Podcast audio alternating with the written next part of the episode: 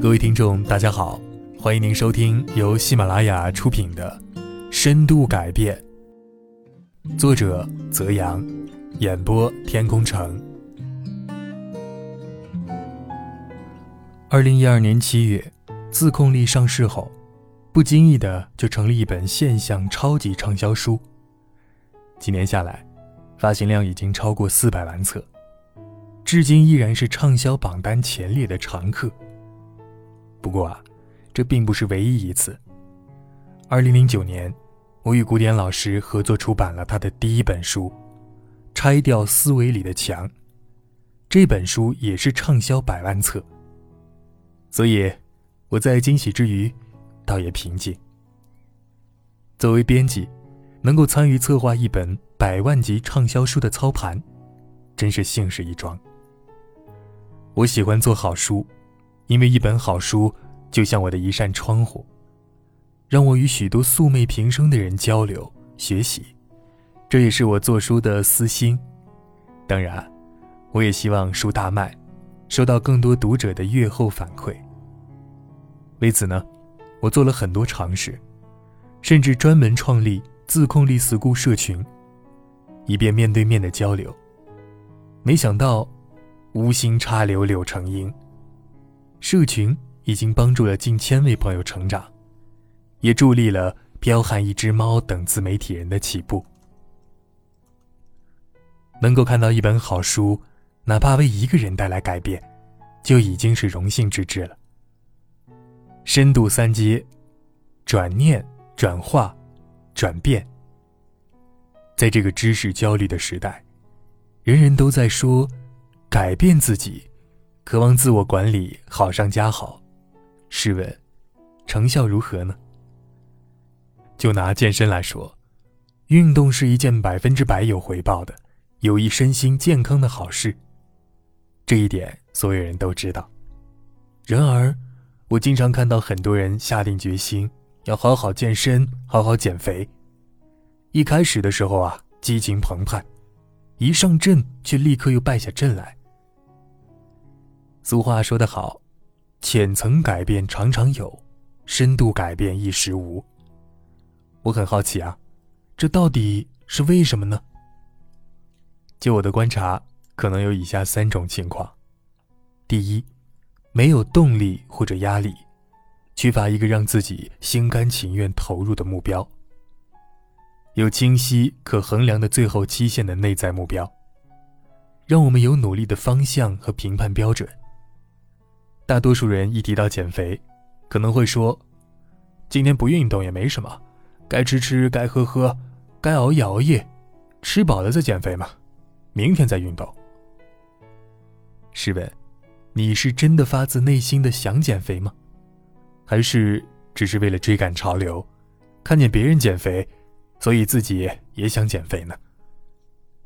如果没有内在的主动的目标，生活可能会给我们一个外部的被动的目标。体检指标亮红灯了，或者心仪的男生说，三个月内必须瘦二十斤，否则就分手。第二点，认知需要提升，不知道的东西更重要。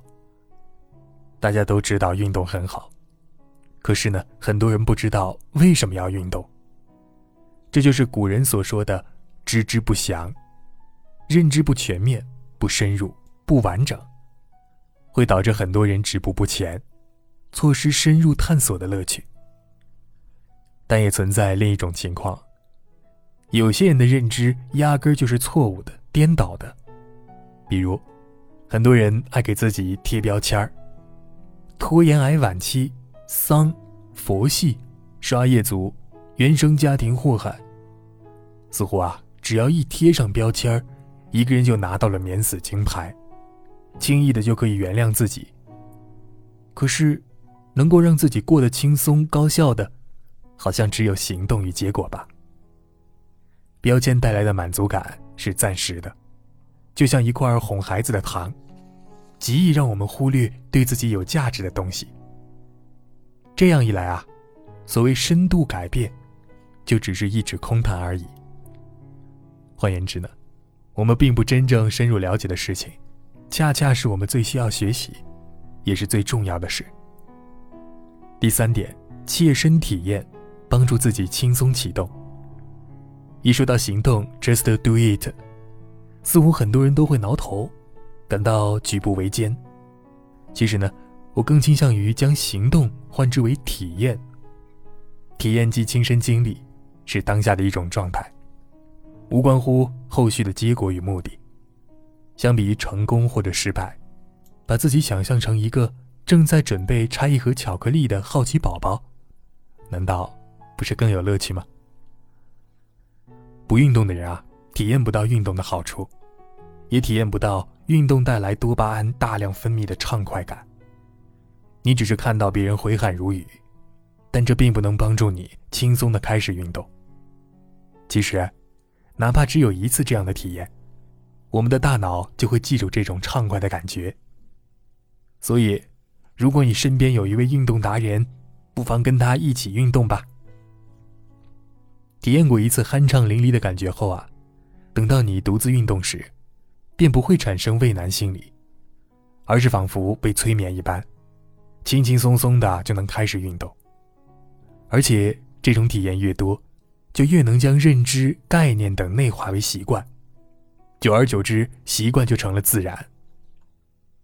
第一种状况和第二种状况都属于转念，心念转了，对同一件事的视听效应就会不同，自控也是如此。第三种情况属于转化，行动、体验、不断反省、总结，这些都是能帮助我们将行动内化为习惯。大脑呢，就像一位求知欲很强的学生，我们训练他内化，他就会慢慢的习惯内化，再加上充分的体验，改变自然水到渠成。本书的每一篇文章大致脉络，都是以改变三阶的结构而来，希望在帮助各位升级认知的同时，也能够落地，在体验践行上知行合一，深度改变。始于自控，终于深度。提及深度改变，每一位爱读书、爱思考的人都有自己的看法。有一天，一向从容淡定的薛里满怀焦虑地问我：“身边的人都很努力，我也在不断的学习，但我的节奏比较慢，怎么也跟不上别人的进度，这可怎么办呢？”我反问了他一个问题：“什么样的改变？”会让你觉得踏实。薛里想了想，回答我说：“为自己活，不在朋友圈打鸡血或炫耀自己，不为赢得外界的称赞而改变，不只是看上去很努力，而是每天有实实在在的成果落实，不是浅层次的外在的改变，而是敢于向内革命，敢转换人生轨道，不只是活在自己的世界中。”而是不断的拓宽自己的视野，为社会或他人的福祉贡献力量。这就是一个活生生的对改变进行深度思考的例子。第一，一切向内看，更看重内在成长；第二，高效改变有成果；第三，有勇气突破业已形成的障碍；第四，超越自我，眼里有他人。恰恰由于我一直在研读《自控力》这本书，所以，如果你问我什么是深度改变的话，我会这么回答你：自控，创造秩序感；自律，养成好习惯；自由，沉浸专注力；建立自我，追求无我。本书尝试以自控、自律、自由三部分为内容架构。以建立自我、追求无我为内在主线，分享给你一个不一样的改变视角。始于自控，终于深度。看到更长时间的价值。